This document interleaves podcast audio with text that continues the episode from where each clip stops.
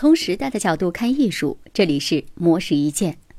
来自纽约的艺术家扎德威克·格雷和劳拉·斯佩克特，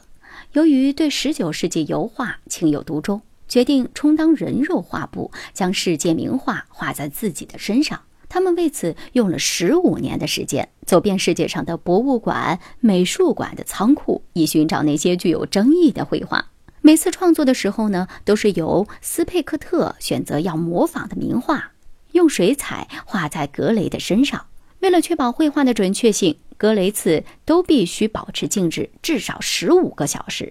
迄今为止，一共为彩绘作品保持静止八百个小时了。他说，每当保持不动的时候，虽然他会当作在冥想，但是总会不由自主地转移注意力。而且还会导致他精神恍惚、肢体麻痹、酸痛。有次做商店橱窗现场表演的时候呢，格雷的手臂需要搭在他的头上长达四个小时之久，导致他花了四天的时间才恢复了那条手臂的知觉。格雷和斯佩克特完成的彩绘作品包括肖像画家彼得莱利、老卢卡斯、克拉纳赫等人的多幅著名油画作品。斯佩克特表示，有的作品完成起来确实比较困难，但是他们都会尽力地找到格雷与画作之间的相似性，让他在绘画过程当中能够稍微的舒服一些。不过呢，他们很高兴这些作品能被大众当作是完全不同的有趣的东西来看待。